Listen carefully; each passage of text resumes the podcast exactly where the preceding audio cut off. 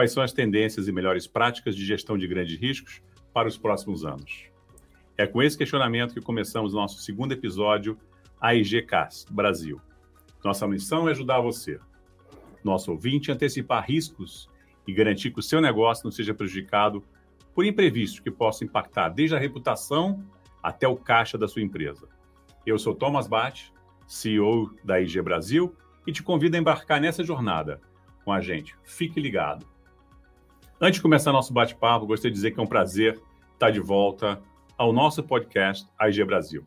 Tive a oportunidade de participar do nosso último podcast do futuro do trabalho no início desse ano. Voltar ao AIGcast agora que estou celebrando meu primeiro ano de empresa é uma alegria muito grande. Maior ainda poder falar aqui com vocês na companhia de grandes líderes da nossa companhia. Somos líder e pioneiros em seguros inovadores para o mercado. E gostaríamos de comentar aqui alguns deles, como seguro cibernético, ambiental e D&O. Para me acompanhar nessa conversa, eu recebo aqui no estúdio da IGCast os nossos convidados, Natália Galinari e João Fontes, líderes de subscrição, e Fernanda Dias, na nossa área de sinistros. Bem-vindos à IGCast e obrigado pela participação de vocês. Olá, Thomas. É, obrigada. Meu nome é Natália Galinari. Eu sou engenheira ambiental de formação, tenho especialização em áreas contaminadas. Estou é, há 12 anos na companhia e é um prazer estar aqui hoje falando com você e meus colegas a respeito desse, desse tema. Boa tarde a todos, boa tarde ouvintes, boa tarde a todos da mesa. É, meu nome é João Fonte, é, estou na IG há 12 anos, assim como a Natália. Como curiosidade, a gente entrou no mesmo dia aqui na companhia, né? E hoje eu lidero a área de linhas financeiras. Os principais produtos hoje de linhas financeiras são o GNO, o Cyber e o RC Profissional. Hoje vamos falar um pouquinho mais do Cyber e do GNO, que eu acho que são temas bastante importantes e bastante atuais. Fernanda? Eu me chamo Fernanda, eu trabalho no mercado de seguros há aproximadamente oito anos. Na IG eu estou quase um ano, é recente, e trabalho na área de sinistros aqui da IG, de linhas financeiras.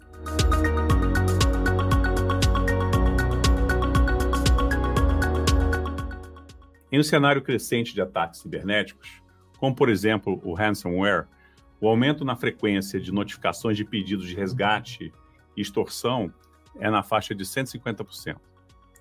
Como consequência, a procura por apólices que blindam o patrimônio dos altos executivos contra ações judiciais, conhecidas como D&O, cresceu mais que 25% no comparativo entre 2020 e 2021. Segundo dados recentes publicados pela SUSEP, Superintendência de Seguros privados? Pensando nisso, de que forma o mercado segurador tem se posicionado frente a essas tendências? Como isso pode afetar a reputação de uma organização e dos executivos? Não, excelente ponto. Acho que essa pergunta é para mim, né, Thomas? Falar um pouquinho de linhas financeiras aqui, né? É, bom, eu vou fazer apenas um pequeno resumo inicialmente para dizer do que se trata o cyber e o que se trata o GNO, né? Não sei até que ponto os ouvintes estão acostumados com essas siglas, né?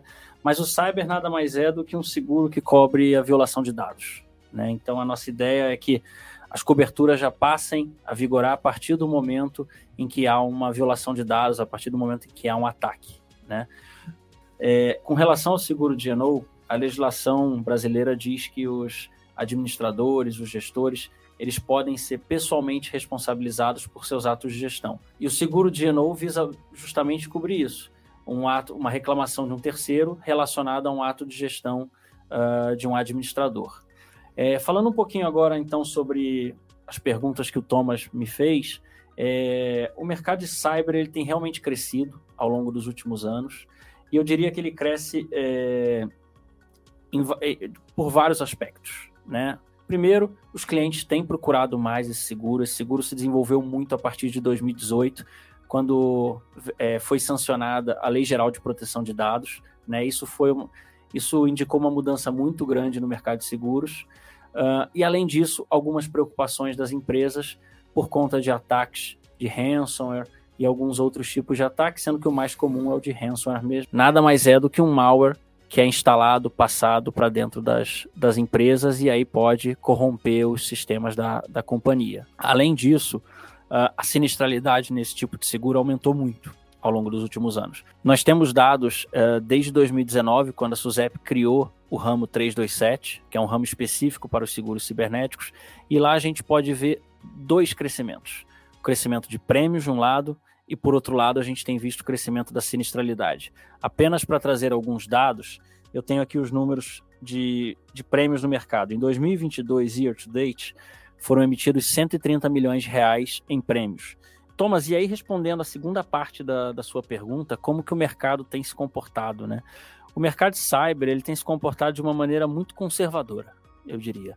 Os últimos anos foram muito difíceis para as seguradoras que vendem esse tipo de seguro, né? Por quê? Porque a sinistralidade aumentou significativamente. Então as seguradoras elas estão revendo seus guidelines internos, revendo seus termos e condições. E como que você revê termo e condição dentro de uma seguradora?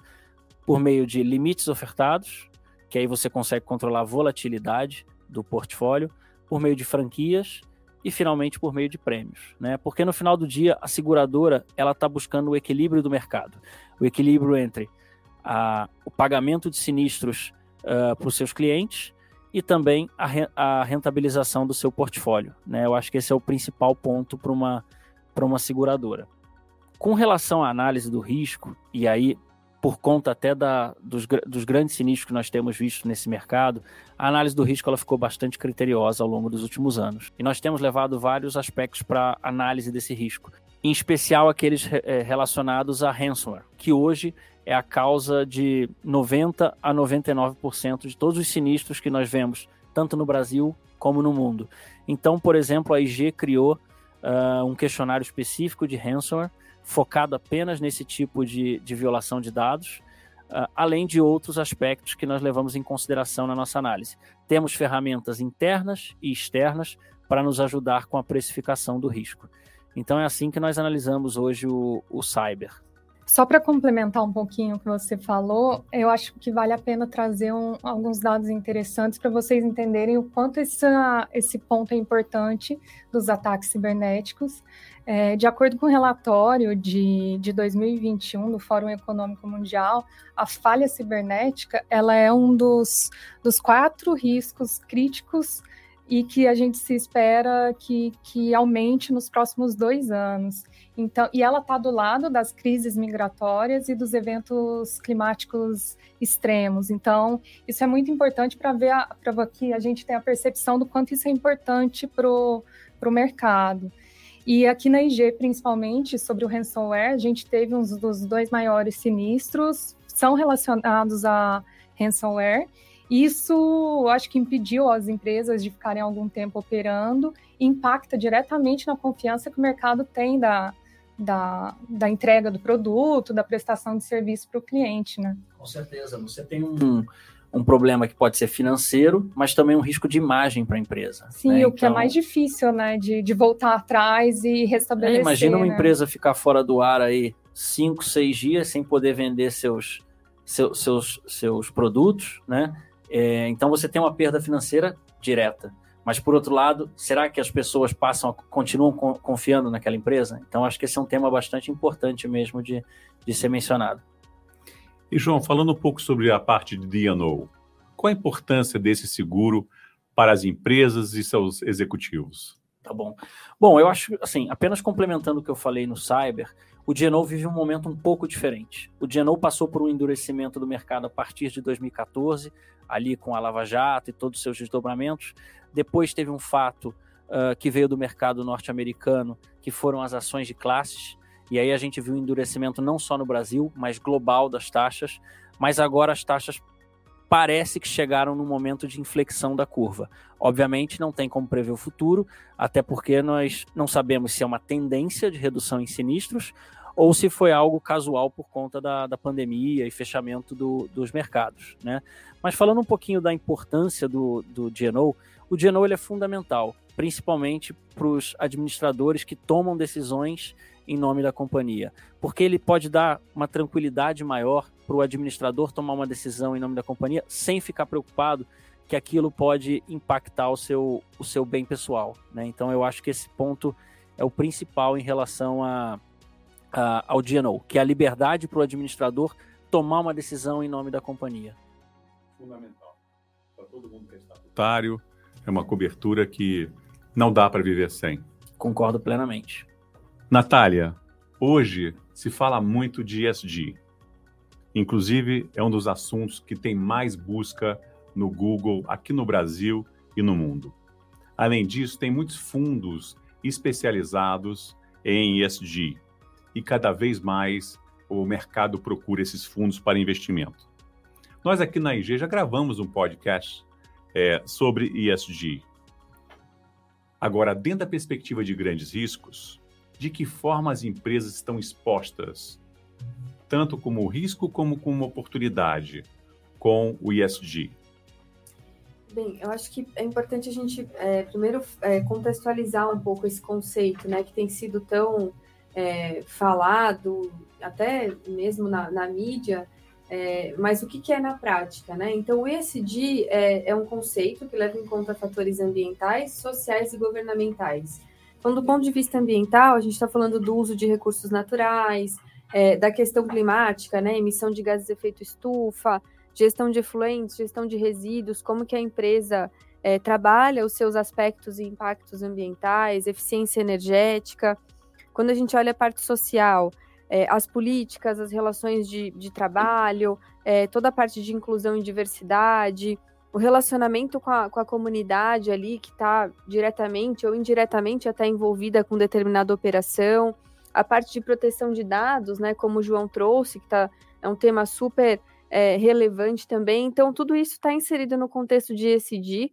Quando a gente fala de governança corporativa também, a gente está falando de independência do conselho, é, a diversidade do conselho e da diretoria das empresas, é, a estrutura de comitês, auditoria fiscal, é, medidas para combater fraude. Então, são, são conce é um conceito bastante amplo, é, mas que hoje no mundo dos investimentos, né, dos grandes riscos, ele é um, um, conceito que tem sido incorporado, né, de forma que se avalie como que as empresas estão hoje é, endereçando essas questões socioambientais e de governança. É, então, assim, a gente vai tem ido muito além das métricas tradicionais, né, que são puramente econômico-financeiras, para ter uma, uma análise muito mais abrangente mesmo de como a empresa se, se comporta e atua perante a sociedade mesmo, ao meio ambiente também. É, e a gente tem dados muito interessantes, né? Então, se a gente pegar hoje, é, globalmente, a gente tem mais de 30 trilhões de dólares de, de ativos sob gestão que já estão sendo gerenciados pelos fundos sustentáveis, né? Por esses fundos verdes. É, a gente tem mais ou menos na Europa, por exemplo, já metade dos ativos sob gestão são investimentos verdes. Nos Estados Unidos, já 25%. É, no Brasil, a gente já tem um índice da, da Bovespa, né, da B3, específico para sustentabilidade, que é o Índice de Sustentabilidade Empresarial, o ISE. Né? E, e o que é interessante a gente ver nesse contexto de grandes riscos também é que normalmente, né, o que, o que as estatísticas já indicam é que esses fundos eles têm um desempenho melhor em relação aos fundos tradicionais. Né? Então, se a gente pegar, por exemplo, o Bloomberg, é, nos últimos três anos, ele já operou, em média, né, 4,4 pontos percentuais a mais do que, né, melhor do que os fundos tradicionais. E no Brasil, esse índice da, da Bovespa, desde a sua criação em 2005, é, historicamente, ele já é, atingiu 267% contra 228% do fundo tradicional, ou seja, ele tem um desempenho quase vai é, 39% melhor do que o fundo tradicional. Então, acho que isso prova que realmente é uma tendência que veio para ficar, né? Que todo mundo tem que parar para analisar e entender a importância de se investir em fundos que têm o ISD aí no seu, na sua política corporativa. E com isso você concorda que uma empresa que investe no ESG se torna mais sustentável, mais rentável para toda a sociedade?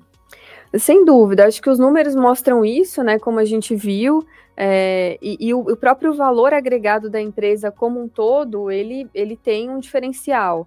É, o que a gente tem visto até trazendo um pouco para seguro hoje, é, as apólices têm sido muito, muito exigidas já nesse contexto, porque existe toda uma cadeia de corresponsabilidade. Né? Então, quem tem uma política ISD vai exigir de um, de um fornecedor, de um, contrata, de um contratado, uma pólice de seguro ambiental, uma pólice de GNO, uma pólice de responsabilidade civil. Então, existe todo um valor agregado, sem dúvida, para quem tem essas apólices. E, e, do ponto de vista da análise do risco, o subscritor vai analisar com detalhes essa parte de ESG, né, de ASG em português, e com certeza vai levar isso em consideração na sua subscrição. Então, inclusive, os termos e condições da pólice podem estar relacionados, sim, à política, a uma política mais forte ou mais fraca de ASG dentro da companhia. Né? Então, acho que esse é um ponto importante até para os clientes terem em mente. Excelente. E, Fernanda, do ponto de vista do mercado de seguros em sinistros, nós já podemos observar alguns incidentes, algo acontecendo na parte de sinistro conectado com ESG? Falando do, da IG, o que eu estou acostumada de ver de sinistros entrando aqui, a gente ainda não viu nenhum sinistro mencionando especificamente ESG. Mas com essas novas regulamentações, o mercado está tá lançando novas regulamentações a todo momento, a CVM, o Banco Central, a SUSEP, e o que a gente prevê e espera que aconteça nos próximos anos e até mais perto agora, é que é, o, os, em razão dessas novas regulamentações, tanto a, a, os órgãos reguladores quanto os acionistas é, questionem, é, instaurem ações contra a, as empresas, questionando: ah, se você, você falou que adotou práticas ESG e não adotou, questionando também os relatórios anuais que as empresas têm que, que, que enviar aos órgãos reguladores. Perfeito, quer dizer, o mercado em geral exigindo mais maturidade das empresas. Sim. Mas e, só para. Desculpa, vai lá, Fernando. É, e falando, não há é, ações ou sinistros relacionados, pelo menos aqui na IG, especificamente a ESG, mas também isso não quer dizer que, que essas matérias não sejam discutidas. Acho que esse é o principal é, ponto, né? Sim. Porque. Juridicamente, né? É. no Brasil e no exterior, nós já vimos, inclusive dentro da IG, vários sinistros relacionados a questões ambientais, a questões sociais, a questões de governança, né? Então, por mais que não se declarasse o nome, ah, esse é um sinistro relacionado a ESG, os temas estão aí sendo discutidos já há alguns anos. Claro, Obviamente sim. que agora, de uma maneira organizada, o assunto foi, foi trazido e vem sendo discutido dentro das empresas, sim. né?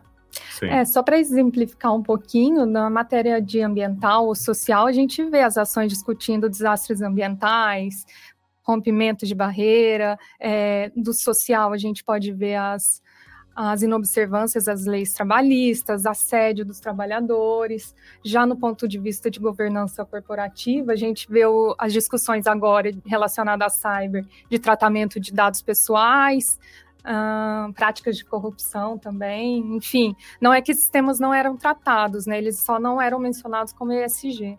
Perfeito. Bom, Agora é o nosso momento de Papo Reto AIG.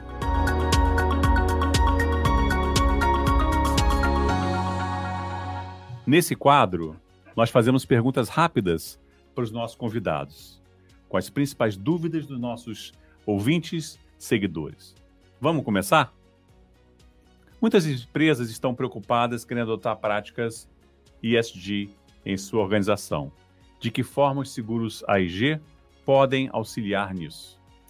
É, bem, eu acho que é, nesse contexto de grandes riscos, né, a gente vê os seguros cada vez mais é, inseridos nessa, nessa discussão. Então, eu já comentei brevemente, é um pouco mais, é, a, a, cadeia de exigência contratual tem sido cada vez mais forte. Né? Então, falando do ponto de vista ambiental, o embarcador, quando vai contratar um transportador, ele já exige uma pólice do transportador né, um, gerador do resíduo, uma indústria que está gerando o seu resíduo, quando ela vai destinar esse resíduo, seja para um tratamento, uma disposição final, ela exige uma pólice desse local. Porque mesmo ela mandando para um local de terceiro, ela vai permanecer responsável né, pela, por esse resíduo gerado na sua operação. O mesmo tem acontecido muito é, por parte dos agentes financiadores, que exigem as apólices no momento da concessão do financiamento, né, justamente porque querem se proteger de uma eventual corresponsabilidade. É, então, falando é, do ponto de vista ambiental, principalmente, a gente vê que é, os seguros já, assim, já estão totalmente inseridos nesse contexto. É, eu acho que é legal mencionar também que aquele índice que eu comentei no início, né, aquele índice de sustentabilidade da, da, da Bolsa, é, existe um critério para as empresas serem elegíveis a esse fundo, né, esse fundo sustentável. E, e é, existe um questionário a ser preenchido, e entre, dentre né, as diversas perguntas que, que são avaliadas, uma delas é se a empresa possui um seguro de responsabilidade civil e um seguro ambiental. Então a gente já vê o seguro como parte da, das próprias ferramentas de análise de ESG, né? O que eu acho que inclusive vai se aplicar também para DNO, para cyber, né? Então a gente vê, acho que acredito que a grande maioria dos ramos de seguros já é diretamente inseridos nessa discussão. Excelente. O que eu acho muito bacana também é que a contratação do seguro não significa só uma proteção, mas significa um gerenciamento de risco, onde tudo foi analisado e conta também com prestadores que podem ajudar no momento de um incidente, de uma crise. Sim, da, em relação aos sinistros, a, a, tanto na apólice de seguro ambiental quanto na de riscos cibernéticos, a gente tem um pool de prestadores especialistas no assunto e quando a gente recebe um aviso de sinistro, conseguem atuar de maneira rápida, é, analisando o que aconteceu e tentando é, minorar os prejuízos, tanto do segurado quanto da seguradora. Então, não fica só na, na, na apresentação de apólices, uhum. né? Aí o, e o, o velho ditado aqui se confirma, né? Tempo é dinheiro. Sim. É, isso não acontece no horário comercial, isso acontece 24 por 7, né? Sim, sim. Pode acontecer no final de semana e aí os prestadores entram de imediato para auxiliar na, no risco, na crise, né? Nós temos dentro da Policy de Cyber a prestação de serviço da Deloitte, que é um serviço 24 por 7, é um serviço de primeira resposta, ou seja, a partir do incidente, o cliente já pode entrar em contato com o 0800, que está descrito na policy, e já entrar em contato com essas pessoas especializadas em atender essa primeira resposta, a qualquer momento do dia ou qualquer horário. Excelente. Isso é interessante também, porque a maioria das empresas no Brasil não tem uma pessoa especialista em resolver esse tipo de ataque, e, e, geralmente esses prestadores da IG, eles conseguem já dar os primeiros direcionamentos do que fazer no momento, quem contatar, porque na hora que acontece sinistro, fica todo mundo desesperado, não sabe para quem ligar, não sabe o que fazer, se é de tirar da tomada, se não é, então eu acho que a gente ajudaria, isso ajuda bastante, né, o, o segurado. Com certeza, Fernanda. Muito se fala no endereçamento de algumas linhas de seguros para o mercado de riscos cibernéticos. O que significa isso para as empresas que precisam fazer e continuar contando com o respaldo desse seguro? Essa é uma pergunta interessante. Eu diria que é a pergunta de um milhão de dólares, né? Por quê? Uh, realmente o mercado tem se endurecido e a resposta simples é: ele tem se endurecido porque a sinistralidade tem aumentado. Até comentei um pouco antes, né, durante o início do podcast, que a sinistralidade era bastante elevada nesse produto em específico e por isso o endurecimento do mercado. Eu acho que o mais importante aqui é que a seguradora passe para a empresa uh, e a empresa entenda também que a gente, que a seguradora não consegue transferir 100% do, que o cliente não consegue transferir 100% dos riscos para a seguradora. Então é fundamental que o cliente se prepare, que a empresa se prepare para questões relacionadas a, a questões cibernéticas. Então acho que isso é fundamental para que o, o mercado possa se desenvolver e que ele encontre esse equilíbrio. Clientes melhores preparados normalmente têm taxas melhores. E um cliente muito bem preparado significa que ele não terá um ataque? Na verdade, não. Simplesmente significa que a resolução do problema será mais rápida.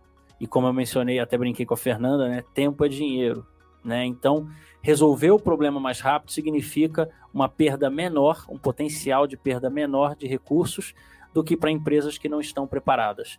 E a seguradora, sem dúvida nenhuma, leva isso em consideração na sua subscrição. Perfeito. Natália, Quais são os compromissos da IG dentro da temática ESG? Existem iniciativas? É, bem, globalmente a IG tem, tem dado uma forte atenção a esse tema, né? Então, em março desse ano, é, a IG anunciou globalmente um, um compromisso de é, zerar as emissões de gases de efeito estufa de todo o seu portfólio de subscrição e de investimentos, que é um compromisso é, muito interessante do ponto de vista né, de todo esse conceito que a gente tem falado. É, do ponto de vista social, a companhia tem como foco a diversidade, a igualdade e a inclusão, né? A gente vê isso é, no nosso dia a dia, é, todos esses aspectos sendo tratados com muita seriedade. É, além do suporte a comunidades, as questões de trabalho voluntário, apoio a organizações não governamentais, e do ponto de vista de governança também, a companhia adota é, uma série de políticas de governança corporativa, é, uma série de padrões de supervisão de alto nível, é, integridade ética, tudo isso para pro, proporcionar um crescimento financeiro a longo prazo mesmo, né, e sustentável. Eu acho que vale mencionar também os grupos de ERGs que nós temos aqui dentro da companhia, né, sendo um dos principais é, focos da companhia atualmente a diversidade, né, é, não só dentro da empresa, mas da sociedade como um todo. Sem dúvida. É, e se eu puder complementar também, eu acho que tem um aspecto interessante, né, do ponto de vista de, de seguro, porque é, nós somos uma empresa de serviços, né, e a gente tem como missão também apoiar nossos clientes a atingirem suas metas de ESG, né, que é, um, é, um, é uma parcela também interessante do nosso escopo de atuação, né, por isso que quando a gente fala em, em é, zerar emissões de, de gases de efeito estufa do portfólio, isso também passa pra, por contribuir né, de um ponto de vista né, consultivo, de underwriting, a, a contribuir para os clientes adotarem as melhores práticas do ponto de vista de sustentabilidade. Isso é fundamental para ajudar todos os clientes nessa transição de matriz e de gás carbono, sem, sem dúvida. dúvida. Que bom. Bom, vamos mudar um pouco o assunto agora e falar sobre os órgãos reguladores, que são órgãos que cobram muito das empresas na adoção de práticas de ESG, e em relação a todos os incidentes, sejam eles de DNO, sejam eles de ataques cibernéticos. O que é isso que nós, vocês podem falar sobre isso? Quer começar ou começo? Não, tá bom, tá bom. Bom, na verdade, é, depende, obviamente, de cada empresa, né? Cada empresa ela é regulada dentro de um setor, por algum órgão regulador, né? Quando a gente fala do cyber, a, a NPD é, é a é a reguladora oficial, né, do relacionada à Agência Nacional de Proteção de Dados, é, é, a agência que foi sancionada em 2019 com a LGPD e passou a funcionar em 2021. Temos outros, o Banco Central, que regula as instituições financeiras, a CVM, que regula os mercados de capitais, né? E até falando um pouquinho sobre a CVM especificamente, a CVM recentemente divulgou aí a resolução 59, né, que é uma resolução especificamente relacionada ao ESG, a esse tema de ASG que nós estamos discutindo aqui hoje no nosso podcast. Né? E o que, que traz essa, essa regulação? Na verdade, ela é uma regulação que foi baseada na regulação europeia, tá? Então, ela se baseou no que foi feito no, na União Europeia. Uh, ela diz o seguinte, que as empresas precisam, elas têm que se estruturar para cumprir requisitos mínimos de ESG e elas têm que trazer isso em seus formulários de referência já em 2023. Então, toda empresa que tiver seu capital listado em bolsa uh, vai precisar trazer no relatório, de no formulário de referência, informações sobre como ela está lidando com essas questões de ESG, o que eu acho que é bastante importante e foi, e foi um, e é um dado novo aí do, do mercado. É, em, em, complemento, tem um, existe uma, uma regulamentação bem recente da SUSEP, né, de julho desse ano, é, que publicou a circular 666, que basicamente obriga, né, estabelece a obrigatoriedade da adoção de práticas de, de sustentabilidade, gestão de riscos climáticos, sociais e ambientais por parte das sociedades seguradoras. Então, a gente vê também o órgão regulador de seguros é, atribuindo exigências nesse contexto para as sociedades seguradoras. É, e interessante é que, basicamente, ele incentiva que esses aspectos de sustentabilidade, gestão, sejam considerados pelas seguradoras. É, além disso, a gente está falando da, da, própria oferta de produtos e serviços, do ponto de vista de, dos investimentos das seguradoras, que também devem passar a considerar a análise de aspectos socioambientais de governança corporativa, e também em relação à precificação dos riscos, que já foi é, comentado aqui, né, mas a própria SUSEP, através dessa regulamentação, ela espera que os processos de gestão de riscos e subscrição considerem também o histórico e compro comprometimento do, dos, dos clientes, né, na gestão do risco. Então, quer dizer, a gente também vê é, o próprio regulador é, demandando de fato que as seguradoras tenham é, todos esses aspectos na, em consideração nos seus guidelines de subscrição. É, e do lado, até para trazer um exemplo aqui real de um dos produtos que a gente está discutindo nesse bate-papo, que é o DNO, é, com certeza as investigações relacionadas a esse tema vão crescer. Por mais que a Fernanda tenha comentado que ainda não temos exemplos específicos relacionados ao SG, com certeza a partir de 2023, quando passa a vigorar, por exemplo, essa resolução 59 da CVM, com certeza investigações, questionamentos serão feitos às, às empresas. Né? Então é um tema para ficar é, para ficar bastante atento, porque isso deve mudar a dinâmica do mercado de alguma maneira. Com certeza, isso já é o que a gente viu em, dois casos nos Estados Unidos, não é relacionado, é relacionado à SEC, que é um órgão similar à CVM aqui do Brasil, e ele, a SEC ela já ajuizou duas ações contra duas empresas nos Estados Unidos, é, mencionando especificamente ESG. É, uma delas é contra uma empresa mineradora que, que, nessa obrigação de prestar informações nos relatórios anuais falava que seus empreendimentos estavam em, de acordo com as práticas ESG, mas ocorreu um, um, um evento, um acidente da, em, nessa mineradora, em um dos seus empreendimentos, e durante a análise do, do acidente, eles descobriram que, que não era real, pelo menos para esse empreendimento, que ele estava de acordo com o ESG. Então, ainda está rolando essa ação. A é uma ação de classe? É, não, é uma ação diretamente da, da SEC. Entendi. Porque o mercado de ações de classes com certeza vai ser impactado, né? Também é um tipo de de investigação que é feito lá no mercado norte-americano, em que os investidores se juntam né, num grupo e formam essa ação de classes, e é algo que cresceu bastante a sinistralidade do DNO ao longo dos últimos anos, é, foi relacionado às ações de classes. Né? Inclusive, um número aqui que eu tenho na minha cabeça que eu acho sempre importante mencionar é que desde 96, quando nós temos os dados das ações de classes, é, já foram pagos pelas empresas e seus administradores 110 bilhões de dólares é, devido a esses acordos, né? Uhum. É, porque 99% das ações lá terminam em acordo e não são judicializadas. Então, 110 bilhões de dólares é um número bastante elevado de, de valores já pagos relacionados a ações de classe, sem contar os custos de defesa. Uhum. Né? Isso é apenas para o acordo. Nessa segunda ação da SEC também é contra uma gestora de, de, de investimentos e terminou em acordo também, foi mais ou menos um milhão e meio de dólares e também relacionado especificamente à ESG.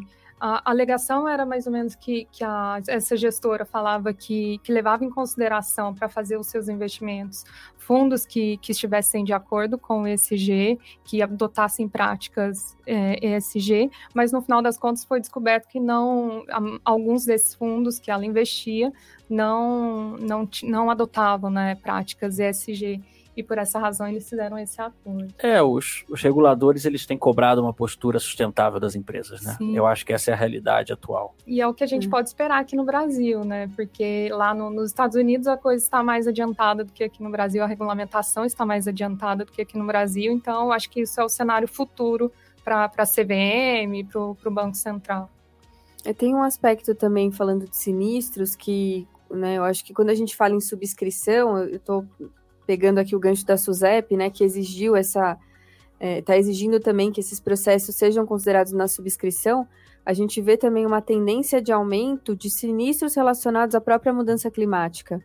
Né? Quando a gente pensa do ponto de vista ambiental, eventos climáticos extremos que podem é, gerar um evento ambiental também. Nós tivemos um sinistro de uma chuva torrencial, por exemplo, que é, mais de uma vez isso ocorreu, na verdade, que ocasionou problemas na estação de tratamento ou na unidade de gestão de resíduos, própria, própria ocorrência de incêndios, que durante o combate você tem toda a água de rescaldo que é contaminante. Então, é, além do, da própria movimentação regulatória, acho que a gente tem uma, uma tendência também né, a ser observada da, da do aumento de sinistros na, em decorrência das próprias mudanças climáticas, né? Porque quando a gente fala em meio ambiente, a gente fala em responsabilidade objetiva o poluidor é sempre responsável por responder, né, descontaminar o meio ambiente, independente da existência de culpa. É, então, acho que a gente vai observar uma tendência de aumento aí em todas as frentes, não só na, na regulatória, mas também no ponto de vista prático, em função do aumento das temperaturas globais. Excelente, Fernanda, Natália, João.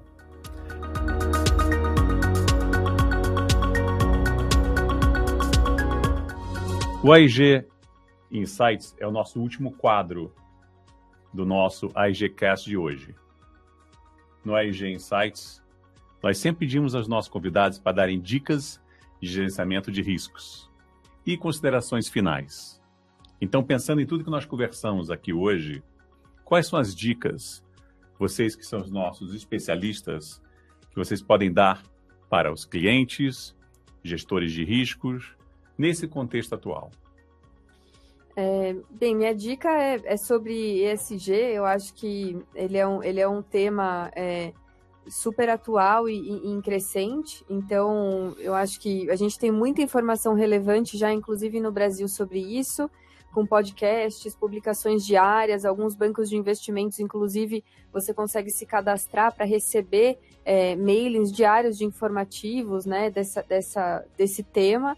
É, para quem também tiver interesse, o relatório de sustentabilidade da IG também está disponível, né? Um material super bacana de consulta que vai falar das iniciativas da, é, da companhia. E falando do ponto de vista prático de clientes, né? Acho que o João tem uma dica bem importante também para passar. Sim, na verdade, eu acho que é importante trazer para a realidade que nós estamos inseridos. Né? Então, além das recomendações mencionadas pela Natália, eu recomendo que o cliente procure o seu corretor de seguros, né? Porque eu acho que ele é a melhor ferramenta para se discutir um pouco mais, se discutir e entender um pouco mais sobre os riscos que cada empresa uh, que cada empresa pode, pode ter, né? Da parte relacionada a sinistros, eu acho que é interessante falar o que a gente sempre fala, mas nunca é demais, né? Que o, que o segurado conheça as coberturas da pólice de seguro e que, na ocorrência de qualquer evento que ele entenda que, que teria ou não cobertura nessa, nessa pólice, né, avisar o sinistro para a seguradora de maneira rápida e com a maior quantidade de informação possível. Né?